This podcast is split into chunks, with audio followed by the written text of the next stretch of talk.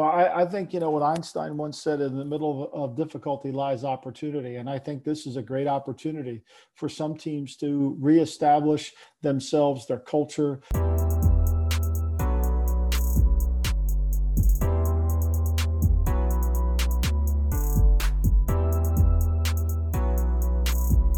Hallo herzlich willkommen zur 150. Folge vom Cover 2 Podcast. Mein Name ist Luca und bei mir Simon. Moin, moin. Es ging nochmal smooth durch heute. Ne, jetzt mal im Ernst, 150 Folgen, kleines Jubiläum. Ja. Und ja, wir haben uns gedacht, die 150. Also, okay, wir müssen ehrlich sein. Eigentlich äh, haben wir uns nicht gedacht, Zufall. wir machen. Bitte? Eigentlich war es Zufall. Genau, eigentlich war es Zufall, dass es jetzt die 150. wird. Ich hatte ursprünglich geplant, zur 150. Storyline-Draft zu machen. Mhm. Der wird dann aber entsprechend am Sonntag äh, 151 werden. Ja, ist ähm, das zweite ganz, ganz große Highlight dieser Offseason gewesen. Äh, Michael Lombardi hat sich bereit erklärt, mit uns ja ein bisschen zu sprechen über die aktuelle Situation in der NFL, beziehungsweise er hat gesagt, fragt mich, was ihr wollt. Ja. Ganz offen. Wie war dein erster Eindruck von der ganzen, also war das vergleichbar mit Wade Phillips? Wie, wie hast du das Ganze aufgenommen? Vom Zustandekommen her, meinst du jetzt? Ja, allgemein, äh, also das große, große Ganze. Gleich würde ich jetzt nicht sagen. Also es äh, kam mir, kam mir unterm Strich so vor, also wir haben ihm ja vorher nicht geschickt, was wir ihn fragen, aber es kam mir so unterm Strich vor, als wäre auf jede Frage perfekt vorbereitet gewesen. ja. Tatsächlich. Ähm, was, was wahrscheinlich einfach mit seinem, äh, mit seiner Tätigkeit kommt, dass er halt einfach von einem Ahnung hat. Ne? Ja, von daher, auch Medienprofi ist. Ja, und auch Medienprofi ist. Von daher, das hat man auf jeden Fall gemerkt. Aber, aber jetzt nicht irgendwie so, so so extrem ausweichende Antworten oder sowas gegeben. Von daher immer, immer ziemlich, ziemlich auf den Punkt gekommen. Ich, äh, ich fand's geil. Also Unterschiede zu Wade Phillips, denke ich, denke ich mal schon einfach, dass so dieser äh, professionelle Aspekt schwierig zu sagen, weil das ist auch bei dem Wade Phillips auch was Presse angeht, der Fall. Aber hier noch mal ein Stück weiter tatsächlich. Ja. Ich muss auch, auch sagen, hm, habe ich ziemlich ähnlich wahrgenommen. Für mich persönlich war deutlich weniger nervös, auch einfach, weil sich das Ganze zweimal verschoben hat. wir haben jetzt quasi drei Dienstage hintereinander saßen wir um Punkt 8 mhm. gemeinsam im Zoom-Call und haben äh, auf ihn gewartet. Ja, die ersten zwei Male ist ihm halt was dazwischen gekommen, was auch, ja, dann vollkommen okay war. Wie gesagt, er hat sich da auch 3000 Mal für entschuldigt. Und ja, dann ist es zustande gekommen. wie, wie, hat äh, Martin Pfanner so schön, er hat uns zum zweiten Coup dieser, dieser Offseason gratuliert. Ja, absoluter Wahnsinn. Also, das sind die Momente, wofür, wie gesagt, man den, den Podcast macht. Ähm, neben allen anderen tollen Momenten wie Interaktion und so mit den Hörern. Aber. Ich meine, der Coup war ja jetzt auch schon quasi in Planung seit Anfang des Jahres. Ja, ja, gut, das stimmt auch. Also, naja, sogar noch länger. Ich meine, das erste Mal habe ich mit ihm, ich glaube, Herbst letzten Jahres gesprochen.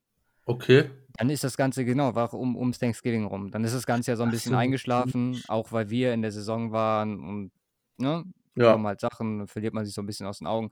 Ja, und dann haben wir es jetzt in der Offseason nochmal aufgegriffen und ja, es hat geklappt. Also, wir kriegen ja dann auch häufig die Frage, wie das zustande kommt.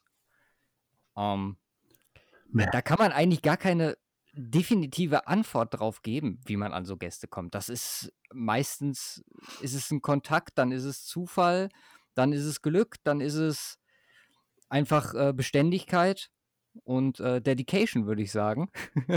ja, man braucht halt gewisse Umstände, um sowas zu realisieren und äh, das hat jetzt zweimal bei uns sehr gut funktioniert und wir hoffen, dass es in Zukunft auch weiter funktioniert. So, ich würde sagen, wir sprechen danach nochmal so ein bisschen, äh, bisschen tiefer, wer sich das noch anhören möchte, über die ganze Sache. Ähm, aber jetzt erstmal viel Spaß mit äh, Michael Lombardi und äh, uns beiden und unserem Englisch. Ähm, ich würde sagen, äh, ihr folgt uns auf äh, Twitter, Instagram etc. Und wir hören uns auf der anderen Seite. Viel Spaß. Okay, today it's an honor to be joined by Mr. Michael Lombardi, three time Super Bowl champion. He's the author uh, of the book The Gridiron Genius, a book, from my opinion, every football fan should read. He has worked for decades in the NFL. Uh, he was the GM for the Cleveland Browns and is currently writing for The Athletic. He's a fellow podcaster. He's doing the GM Shuffle with his co host Adnan Virk. And uh, he also does the Daily Coach email. How are you, Mr. Lombardi? I'm doing great. Really doing good. Thank you for having me. It's good to be here. I appreciate it. Did I forget anything? No, I think you got it. I appreciate your kind words about my book. I, I love the fact that people in Germany, which I know has got a huge football following, not soccer football, but American football following, mm-hmm. based on the level of interest that was in the uh, the when we had the World League. About there, what there were three teams I think in Germany during the World League. So I appreciate you helping my book sell there in Germany. Uh, it's growing, growing. The football over here is it's getting bigger and bigger. Uh, I love that. I think that's great. so today we'll talk a little bit about the unique situation we have right now in the NFL with COVID. And also, we like to get some insight how life as a GM is like in the NFL. Starting off, this year will be undoubtedly unique. And in previous episodes, we already talked about all the different factors and challenges coming into play with handling infections, handling the facilities to avoid infections, and handling game days. But what does this pandemic mean for the outcome on the field? Well, I mean, I think it, what it's going to mean is like anything that you do, uh, that you need a great amount of reps to get better at uh, something that you need to work on continually to improve in, uh, it's going to lower the quality of play at least in the month of September because without the off season, football's a game of fundamentals, techniques, and running those fundamentals and techniques in the scheme as the coaches are teaching it. So it's very diverse. And because we haven't had OTA days, we haven't had off season programs, it's going to take a little bit of time before the the techniques, the fundamentals of these teams uh, improve. And it's going to take some time for the conditioning of the players to improve. So I think, you know, we're going to have football. I think the quality of what we're used to seeing may not be there in September. It'll get better as the year wears on. And uh, I think we'll, we'll, eventually get teams will get comfortable. It's been this way quite often uh, since they changed the collective bargaining agreement but I think it'll be more uh, challenging this year. All right. And do you think that that the lack of fans will have an impact on the play on the field this year? Yeah, you know, I think look, uh, the number one advantage in football, the number one advantage in football that the offense has over the defense is the snap count. And when you play on in road games, if you go to Seattle or if you go to uh, any dome stadium, Indianapolis, that that crowd noise is so loud that the opposing offense can't really hear. So they lose their full advantage. And now we won't have that. Now we won't have that ability to do that uh, because there'll be no fan noise. There'll be no crowd noise in the stadium. So i think we're going to see a game that's probably going to be a little bit more high scoring. Uh, uh, the offenses should be more effective they mm-hmm. shouldn't have false starts. They shouldn't have negative plays because they don't have to worry about that crowd noise and focusing on the silent count. Everybody can just run a normal business. So it might be a huge um, a difference. Uh, for example, the Chiefs, I guess they are playing with fans the uh, first two games. I think it's around about 20% uh, right. with fans. So it might be a, a huge advantage for the Kansas City Chiefs in particular.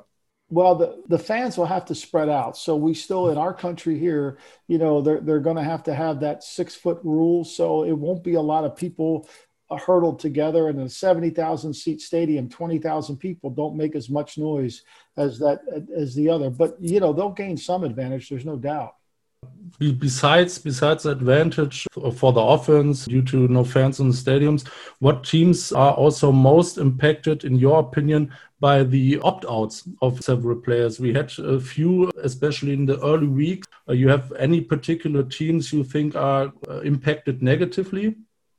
Well, I, I do. I think obviously the Patriots losing mm-hmm. Chung and losing Hightower affects them tremendously. But I think more than anything, it happened early. Like we're seeing some injuries that are going around the NFL right now, players that are going to miss some time. And mm-hmm. when the players that opted out, at least it gave the team some time to be able to plan and work around that decision. Now, a lot of guys that opted out probably weren't going to make the team, but had they made the team, you know, they may not have had a significant role. Some teams were probably thinking about how could they, you know, replace the player or whatever. So I think that one thing about being an executive in the league, when something bad happens, if you have enough time to recover from it, you can recover. If you don't have time, that's when there's few options. That's when it becomes problematic. Okay, and there's also not only uh, a lack of fans this year, but the complete off season got thrown over. So, with all the missing preseason games, missing OTAs, and rookie minicamps, what does this mean for for those rookies, new coaches, and especially new systems those coaches want to implement this year? Well, I think this. I think the new coaches are going to have a little bit of a challenge, especially in September. It's going to take them some time to get going. I don't. I say like Mike McCarthy, the head coach of the Cowboys. I think he'll have an advantage because you know he's a veteran coach. He's been a mm-hmm. head coach before. But some of these other guys who are young, they've never been head coaches. I think it's going to be problematic for them to be able to come back and do that. So. Uh, you know, it's going to take some time. It takes time to get your systems in place. It takes time to get your teaching in place. And without really a lot of practices, without an off season program to do that, you know, that sets you back. The other factor I think, which is critical, is that you don't really have enough time to evaluate the players currently on your team.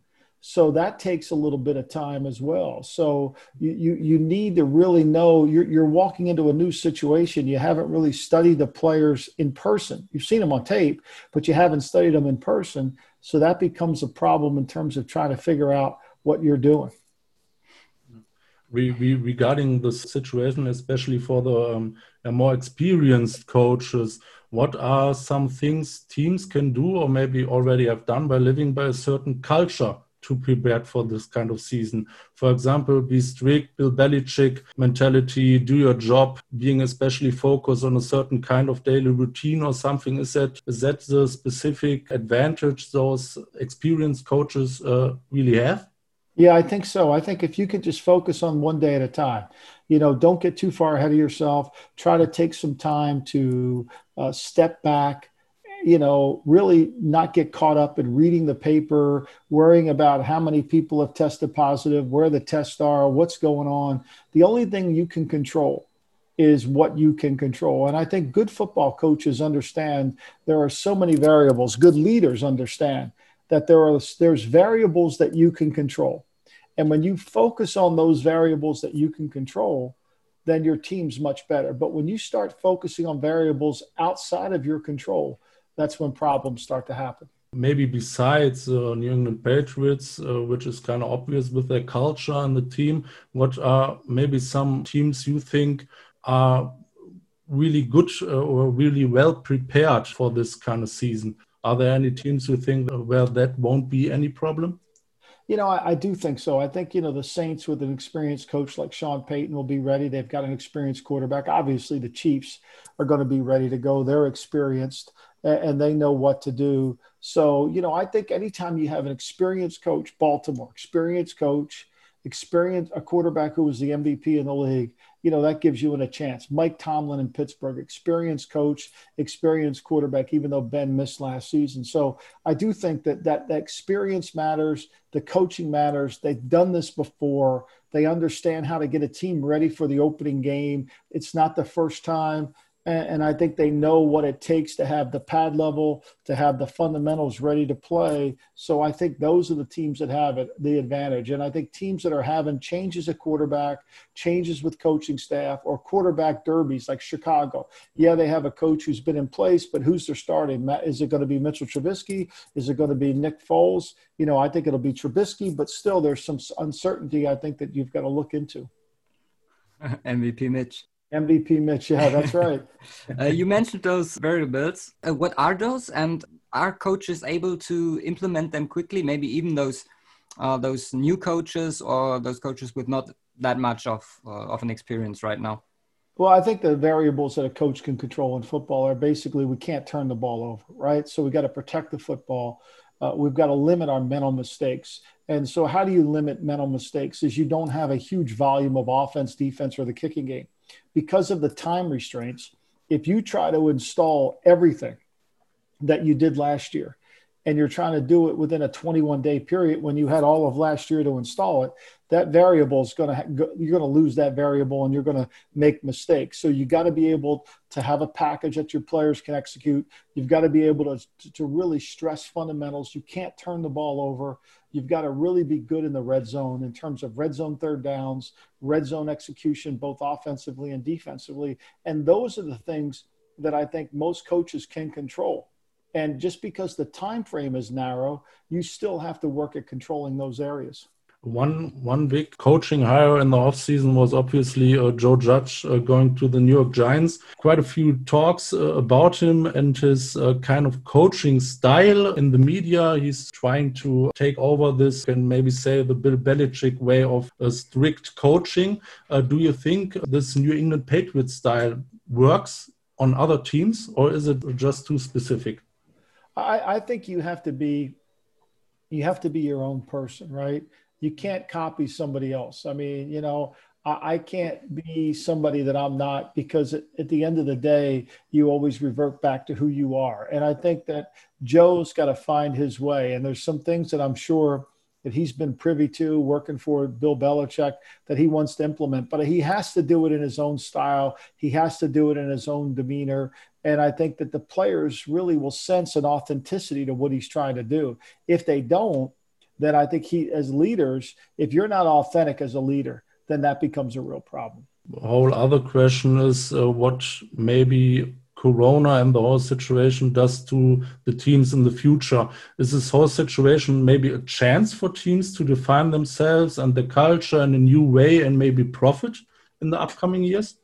Well, I, I, think, you know, what Einstein once said in the middle of, of, difficulty lies opportunity. And I think this is a great opportunity for some teams to reestablish themselves, their culture, to reevaluate how they evaluate college talent. Do they need to be on the road? Do they need to be doing the things that they've always done in the past? I think that the, the virus has really forced all of us to change. I mean, all the travel that we used to do with the airports now, people are working from home. They seem to be as productive. You know, they seem to be able to do as many things from their desk at home as they were from their desk at the office. So I think you constantly have to look for how you can adapt, how you can change, how you can really improve what you're trying to do. And I think this virus has allowed us to do some of that. And especially as a head football coach where you know you know that you you've got to be able to control those variables. Now it's really more important that you do it now than more than ever. Um, you, you mentioned the draft there. All that is going on uh, in college football right now with teams deciding to play uh, conferences and uh, others don't. How do you see the impact on the draft next year? Oh i think the draft next year is going to be filled with a lot of players uh, you know that that since they were going to be uh, I don't want to say first day picks because the first day is just the first round, but I would say uh, Thursday through Saturday picks. I think you're going to see a lot of those guys if they have a chance to get picked in rounds one, two, or three. I think they're going to try to come out. I think that that the uncertainty in college football uh, is really severe. I think many colleges are going to suffer uh, because we don't have fans in the stands, the relative income that comes from having that, it really affects them. So, you know, losing a year of football is going to be tough on a lot of kids. And I do see them saying, you know what, let me just go into the draft. I think it'll make the draft harder next year. I'm not sure where the draft will be in 2021, but I think it'll be uh, 22, I mean, but I think it'll be really good in 21.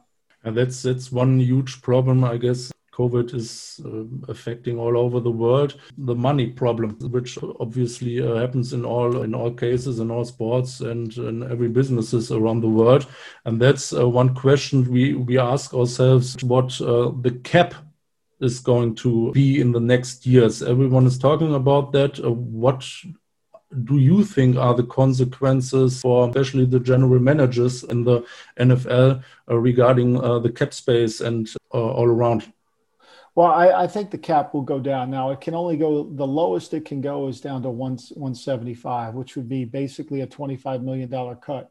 And I think that'll be really hard on some teams. It won't affect the teams as much as it'll affects the free agent crop, because like all things that relate to economics, if the teams don't have cap, then the, then it's hard to spend money.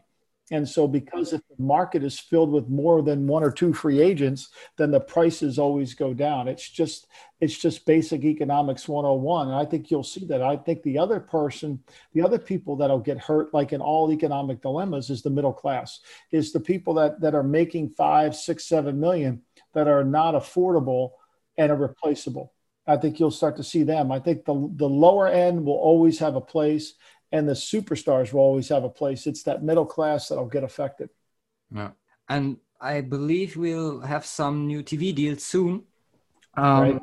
What's your take on that? Do you think COVID will have uh, have an impact on that? Maybe even a positive one because more fans are forced to to watch at home in 2020, and it won't be easy to to predict how the future is going to be like Uh, with all yeah, that uncertainty? I, I, think the TV deals are going to be huge. I think there's so many venues that people can watch games on now that there's so many bidders in the marketplace, whether it's Amazon, whether it's Netflix, whether it's you know whatever you know it's it's no longer just three three networks dominated it's not abc nbc or cbs you know it's all of them and so whenever there's more bidders into the pie and look the nfl delivers a demographic that is is strong. And you know and because covid has affected the re- the recording of shows it's going to be hard for networks to produce really strong ratings to their advertisers on shows that haven't been recorded yet. So that's been a real issue in hollywood is how are they going to make shows with the virus you know, the state of California has been really impacted hard by COVID. That's where most of the television shows get filmed. So it's challenging to really do any acting uh, and be six feet close to somebody uh, for a show uh, with all these rules and regulations that are going on in California. So that just opens up a huge door for the NFL owners to really put their product out there that they can deliver tremendous ratings. They, their ratings are always going to be higher than any show out there on the networks because they deliver a huge number and that number means advertisers and that advertisers spend money. So i, I agree with you guys. It's going to be a huge nfl deal. And um, right now training camps have started and teams are figuring figuring out the ins and outs on how to, to handle this stuff. Do you think there are specific measures teams can do right now to prepare to maybe even guarantee a full season or is that not possible uh, I think the teams are doing a tremendous job. I think the league's done a really good job of getting everybody kind of caught up. And then I think that the other factor that they've done a good job of is, is the testing. They've done a tremendous amount of testing.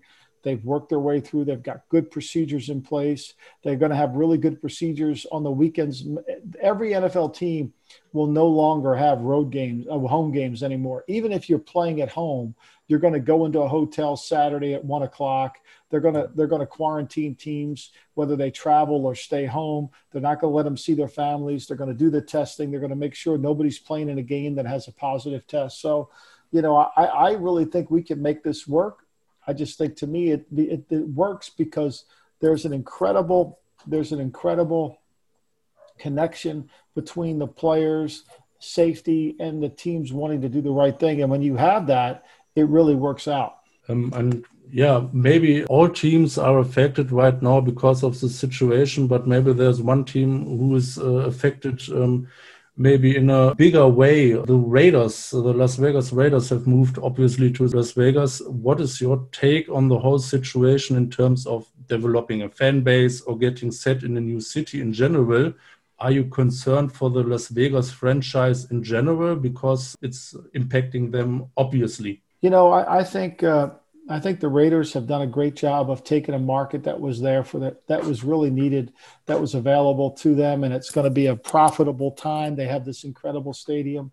Unfortunately, fans can't go to that stadium this year, but I think they've handled the move really well. They went over there early. They've got out of Oakland. They've got their team settled there. So, you know, they've got an experienced head coach in Jon Gruden. They've got an experienced quarterback in Derek Carr. You know, they're challenging. Their challenges are on defense.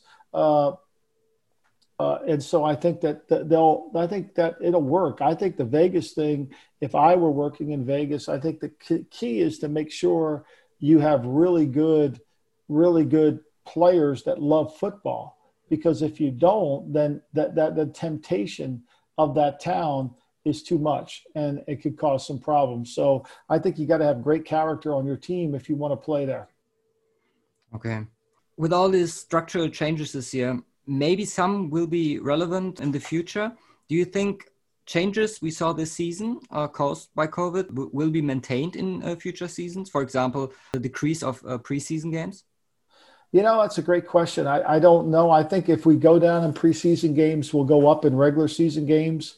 But I do think that, you know, we'll need to see how the product looks in September to really just say we're not going to do four preseason games. I do think we should go down to two preseason games. More than anything, what's hurt teams isn't the preseason games as much as it's been the work against one, uh, one another. You know, those, those days where, you know teams practice against one another. Those are great days because you can really evaluate the talent.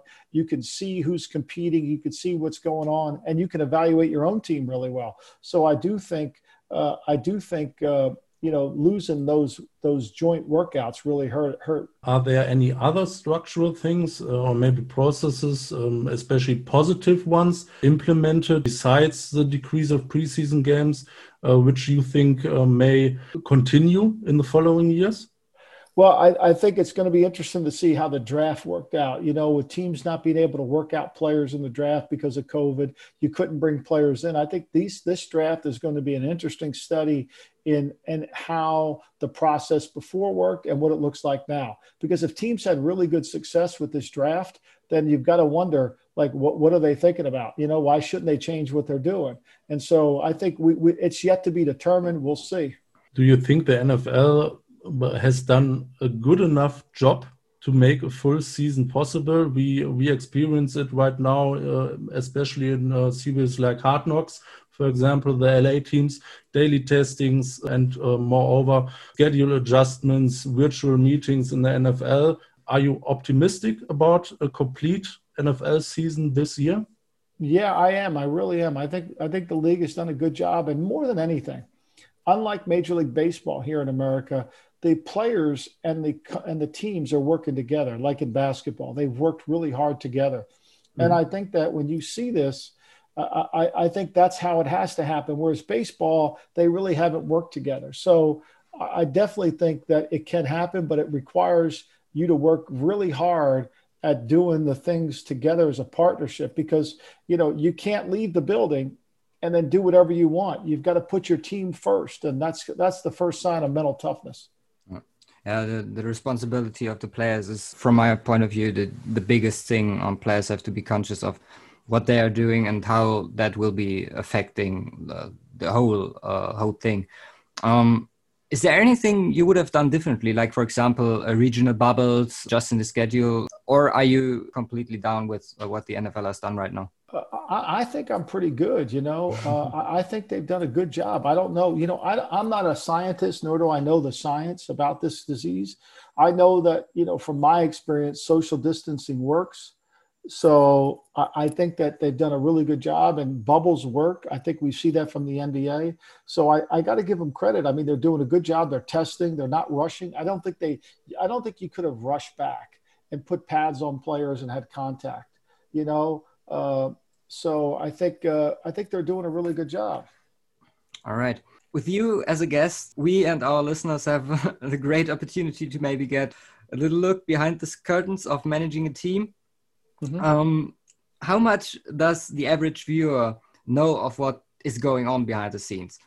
Well, I think I think it's really hard because you know the, the the, the people that are reporting on the game or the but they've never been behind the scenes. So, like today, for example, uh, the Daily Coach. I don't know if you had an opportunity to read the Daily Coach today. I wrote a story about Bill Belichick about the famous on to Cincinnati, right? And the media took that as being very standoffish, like he didn't want to answer our questions about the Kansas City game. But yet, what Belichick was doing was he was what they, it's a term they use in poker called tilting. And tilting means if you lose a big hand and you, and in front of a lot of people and you get embarrassed, then if you try to change your behavior to win the next hand, then you could you've lost two hand. You that that one loss has caused you to lose twice. And so when he went on to Cincinnati, he was he was trying to not tilt. And so because some of these teams, some of these meet, they've never been behind or with a team, they don't understand how things really work in terms of building a team and what it takes. So yeah, I think it's very challenging. Uh, I already mentioned Hard Knocks. Uh, how reliable are documentaries like these, like Hard Knocks or All or Nothing, in comparison to the reality? Is it a different team we see in those uh, series? Or a lot of acting. A lot of okay. yeah a lot of acting a lot of people pretending this is what they do you know and so you know i think it's you know look it, it's good for the fans to get close and it's great to hear and mm-hmm. there's there, I, mean I, I look i watch it. I talk about it on my podcast every week. Mm-hmm. but in terms of the actual nuts and bolts of what's going on behind the scenes i think it just gives you just a little peek behind the curtain not a big one a little one um, who uh, one question we ask ourselves is uh, who really runs the show? How much influence in a NFL franchise do the specific uh, parts have? For example, the owner, uh, we have the owner, general manager, the coaching staff, the players. Is uh, is it different in every team, or can you really say there's one guy uh, having not, not not the power, but really runs the show? Is it maybe the owner? What's your take on that? I think it's all dependent upon the team, right? You know, I think it really that comes down to it. You know, so maybe in Green Bay, the the president Mark Murphy runs the team. You know, whereas in San Francisco, really Kyle Shanahan runs the team. You know, there's always one guy that has the ultimate authority to run the organization. Most of the times, it's not the coach. Often, it's not the general manager. Sometimes it's the business guy I think you see that. I think the teams that win successfully have clearly defined the roles for the people. You know, John Harbaugh knows his role, Eric DeCosta knows his role, John Schneider knows his role, Pete Carroll knows his role. So I think those are the teams that consistently play well and they know it. But some teams have too much have have a little bit of a, a of a gray area, and in that gray area comes plausible deniability where people can try to be involved but really not have the final say. So a more active owner, or can you say that a more active owner, for example, in the daily business is uh, more a curse than a blessing? You know, I think it depends on what. The, to me, the owner really needs to be able to uh, to cr- create a, an environment where there's common sense, right? That, to me, there's five things an owner has to do, right? He's got to create an environment that's common sense, right? He, he's got to define people's jobs and then three, he's got to let people do their jobs. And then he's got to preserve the pride of his franchise, which means he's got to care about the, the legacy of the team and the people that have come before the current players and make sure they're honored and thanked for their work and services. And then fifth, most more than anything, is he's got to care more than anybody. He's got to care. And those five things are really what owners have to do. You know, Jerry Jones, does he do all those five things? Not really, because he meddles with the team. He's always talking about the team. The players know they work for Jerry. You know, he cares more than anybody. Yes. Does he use common sense? I think he does. But I think the culture there gets a little muddied because he kind of interferes with it. So those are problems that I think are hard to overcome. Is Denver maybe a good example for an organization struggling because of a lack of leadership at the very top in the last yeah, years? I, I, think so. I think when you look at Denver, I think you see, uh, I think you see, you know, John Elway runs everything. Everybody knows he runs everything, and it's it's hard. It's hard in football to control the game from the GM's chair. The head coach has to be the guy who kind of runs everything. That's really more important than anything. And so I think I think that's really what what matters. And so some of these teams that don't, don't have that really become it becomes a problem for them. Mm you have worked together with one uh, of the yeah maybe the greatest head coach ever in New England.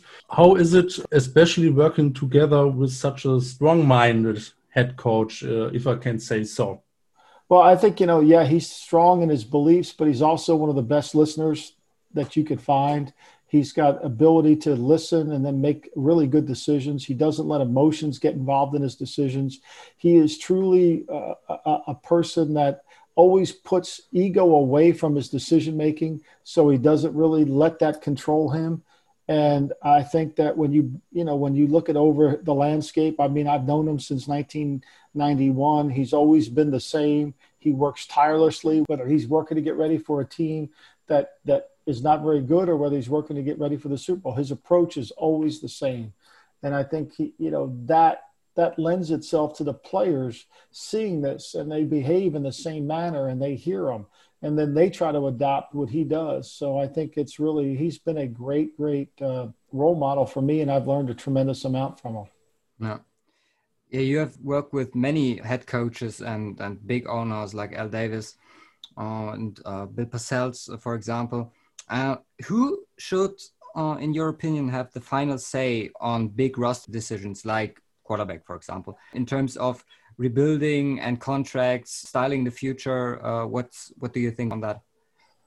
Well, I think the owner should really set the culture, right? I think the owner should give the culture, and then I think he should be then the then the, the general manager and the head coach should en- enact the culture. But I think the head coach has to be the spokesman of the franchise. I think he's got to lead the franchise. He's got to be the one who's making the decisions, obviously taking input from other people, but I think he's got to lead the franchise and be the guy ultimately in control maybe maybe another uh, another point.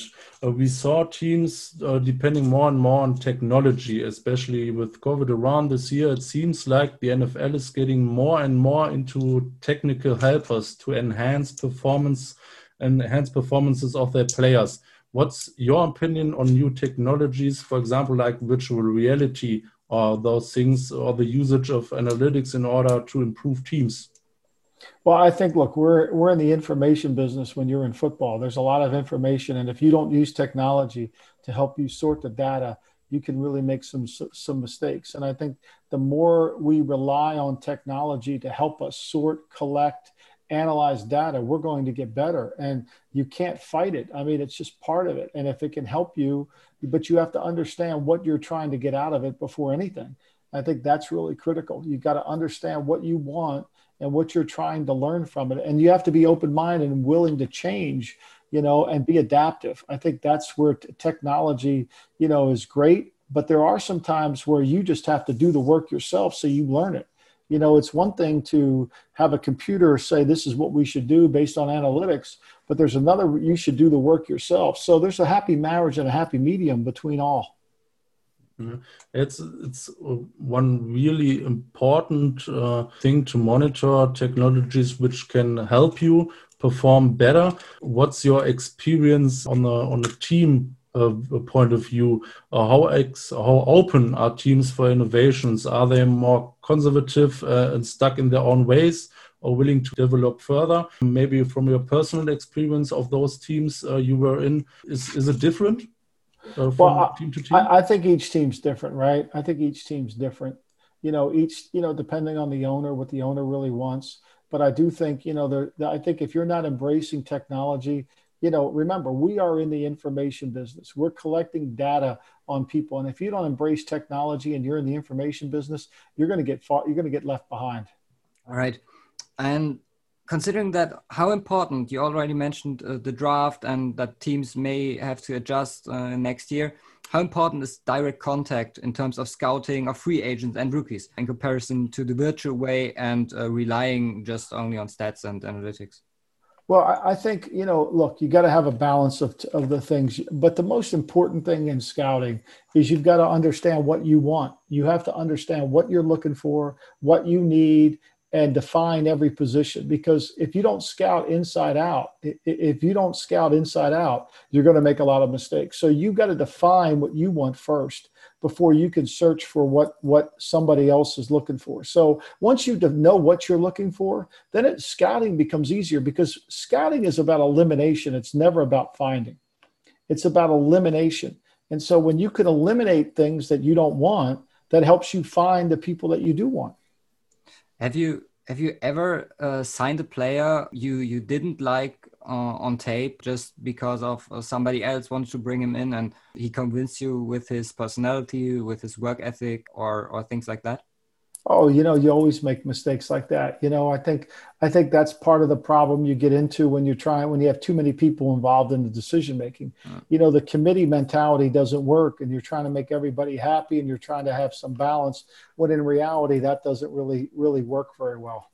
So, um, uh, regarding that the season uh, hopefully starts and continues well, you are uh, also uh, really hard into the betting game.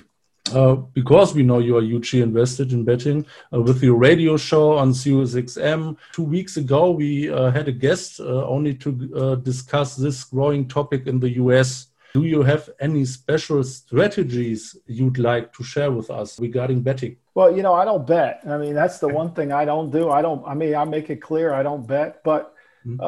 I, I, what I do do is I break down football teams for a living. That's what I've always done. Mm-hmm. And so, you know, handicapping games for me is just some part of what I've always done as a personnel man in the league. Mm-hmm. This team's strength versus that team's strength, this team's weaknesses versus that team's weaknesses. So I've always done that in my career. And so what I try to do is is is break down teams in certain areas what I believe to be their strength, you know. And so there's a few categories that I that I look to to study, you know, third down, quarterbacking, all those areas. And then I come up with my power rankings. And once I come up with my power rankings, then I, I have so many points allotted for each team. And then when a team goes to play another team, for example, you know, like let's say, you know, uh, we're, we're in the uh, the playoff game and and Kansas City is getting ready to play San Francisco in the playoffs and you know, I, I break the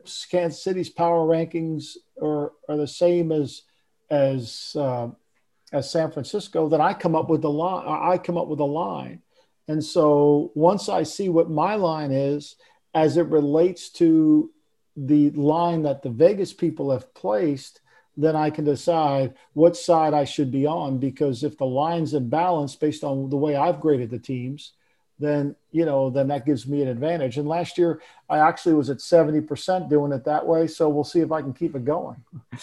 Yeah i guess we have to say thank you because especially in the in the preseason we picked up the strategy of looking at head coaches who like to win uh, in the preseason. yeah, you can do that. Yeah. we followed that, that advice and uh, made a little bit of money. Good for you I'm, happy, I'm, happy, you did. That's that's great because you know that that's that's that's what that's what your job as an analyst is. Essentially, you know, I collect data and I'm an analyst, and when you do those two things, you want people to hopefully you know benefit from your analysis. All right. Does COVID have an uh, impact on your strategies, or what specific impact think COVID has regarding the lines from uh, maybe Las Vegas? Is it just simply the home advantage or the lack of the home advantage you uh, uh put into consideration there, or is it more? Well, you know, I've never, uh, uh, when I break down teams, depending on where they play, home or away, I never use three points as the reference, right? I think every home, I mean, it's harder to play in New Orleans than it is to play in Oakland. Yeah. And it's harder to play in Green Bay than it is to play in Indianapolis or whatever. You know, so every team I give a certain point rating to. I think this year I'll, I'll do that as much because you know I, I, I'll probably be a little bit lenient on some of that. I think that even if teams are playing away, let's say, you know, uh, a team with a great quarterback is playing away and you know say you know they're going into jacksonville which not that jacksonville's a loud stadium but say they were going somewhere where it was say they're going to detroit where it's where it does get loud there mm-hmm. and a great quarterback's going in there you know i might not give detroit any home field advantage because the, the, the snap count doesn't favor them any longer what, what's your picks for this year's super bowl uh, you know, that's always challenging for me. I've never been right on that, especially this year. Uh, you know, I think two, last year, I think I had Pittsburgh and Philly. I mean, I was so bad on that, but I, I, I don't know. I mean, look, I think it's, I think I look at teams and I say, you know, it's really hard to play the Chiefs, right? Uh, nobody really knows how to play the Chiefs yet. Uh, it's going to take a certain style to play the Chiefs to beat them. Uh, I thought Belichick did that style and had that game plan in the last game uh, when they played them in the conference championship game. But the Chiefs have gotten better defensively to kind of offset that style. So I, I would have a hard time thinking somebody knows how to beat the Chiefs to keep them out of there. I like Seattle's team. I do. I think Seattle, if they let Russell Wilson play early in the game, I think that could be really, really uh, a, a, benefit to their whole entire team. Uh, you know, so. But when I look at the when I look at the uh, NFC, I think it's a lot of teams are c- close. I think the Saints have one more run left in them. You know, I think Seattle, San Francisco, those are two good teams. Uh, you know, I, am not sold on anybody from the north because I think that's that's a watered down division, and I think Dallas has as good a chance as they've ever had this year. Yep. Um, but that's an that's an interesting point you, you mentioned there. That you thought Belichick had the recipe to beat the Chiefs. Now they've overcome it. Same thing last year with with the Ravens, who were kind of difficult uh, to figure out from from an opponent perspective. Is there a specific time limit teams have to make their own style successful until there's someone who, who gets it and who can counter that? No, it really always comes down to personnel, right? So, the, why did the Chiefs? Why couldn't you beat the Chiefs with that style anymore? Because the defense got better, right? Mm-hmm. Their defense improved. So, you know, there's a way you got to play the Chiefs. Don't get me wrong. You you're not going to beat the Chiefs playing 13 to 10 and you're not going to beat the Chiefs getting it with a score getting into the 30s. You got to control the pace of the game. And so, you know, Bill Parcells used to say his former high school coach Mickey Corcoran used to tell him all the time, "There's a there's a way to win every game. You just got to figure it out." And I think that you can. But the challenge is more than anything is how the players set up within the scheme and then breaking that down to understand how you have to do it. It's it's a little, and you can't do it based on how somebody else has done it. You know, I, I just finished a book uh, uh, written by Maria Konnikova. Uh, Konnikova. Uh, it's about poker, and it's called The Biggest Bluff. And she was talking about Erik Seidel and how he she was asking him for advice on how to play an opponent. And he said to her, he said, "Look, I can't tell you how to play him because you're not me." and he's mm-hmm. going to play you different than you play me. And it's the same thing with playing NBA, NFL teams. You can think this is the way to play a team based on the way somebody else did it, but you may not have the personnel to do what they did. So you have to figure it out based on the best way for you. And I think that's always the challenge. Maybe, maybe one question uh, to conclude. One of the most talked about uh, teams uh, this season, or for maybe the last 20 seasons, the New England Patriots uh, made major changes regarding their quarterback, uh, obviously. And because of that, uh, the whole world maybe thinks, okay, is it is it the first time in more than 15 years another team than the New England Patriots will win the AFC the AFC East, or do you think the Patriots might go uh, might go out on top uh, this year as well? Uh, I think that the Patriots are still uh, are still really good. Uh, mm. You know, and I think that Cam can be really effective. I think Cam's got great ability. It's going to be a work in progress for them. I think Buffalo it comes really down to Josh Josh Allen. Can he throw the ball with any consistency? I mm. think that's got to be key. And uh, you know, I, I think the door is open, but somebody's got to walk through it. And Belichick plays football in three dimensions offense, defense, and the kicking game. And unless you're good in those three dimensions, you're going to have a hard time. All right. I guess that's it. Thank you so much for being our guest today. Like I said, this was an incredible experience for us. Great insights uh, and tips all around. Please check out Michael Lombardi on The Athletic, on his podcast with Adnan Virk, the GM Shuffle um, the Athletic, one of the greatest and growing growing sports website out there. Great source for information for all teams. Podcast also provides great entertainment. I, I just this morning when I was in the car, uh, I listened to the latest episode, and I also really like uh, the Sopranos talk. Great. That's if you, you guys watch the Sopranos. I've watched it. Yes. I'm not. Yeah, but only once. No. Only well, you should watch. It's really good. It's set here in New, the great state of New Jersey, so it's it's got a lot of uh, it touches on a lot of things that I've kind of grew up with. So it's interesting. Now, where are you guys? At where in Germany are you both? In the west, it's um I don't know. Do you do you know Cologne? Cologne, uh, Düsseldorf. I, I wasn't there a team in Cologne? There was a team in Cologne, right? Yes, yes. Uh, in in Düsseldorf, Rheinfire. Yeah. Okay. Well, that's you know I, I was planning on coming to uh, Germany and Austria uh, this this past. Uh, uh, was going to come this the, the next next May and June, but but because of the mm-hmm. pandemic, mm-hmm. it's it's it's kind of uh, I don't know if we're going to be able to do much traveling. Uh, if you know when you are coming, um, if you are coming, when you you you are near uh, the west uh, of Germany, please let us know. Uh, we'd like uh, like to meet you in person as well. Oh, that'd be awesome! Thank you so much. I appreciate you guys having me. Wish you all the best. It was like I said, incredible. Thank you so much. You. Uh, all the best for you and your your family. And your dog. Thank you so much. bye bye. So so. Ja, das ist wirklich passiert. Mhm. Ich hoffe, euch hat die Folge gefallen. Beziehungsweise ist ja noch nicht zu Ende.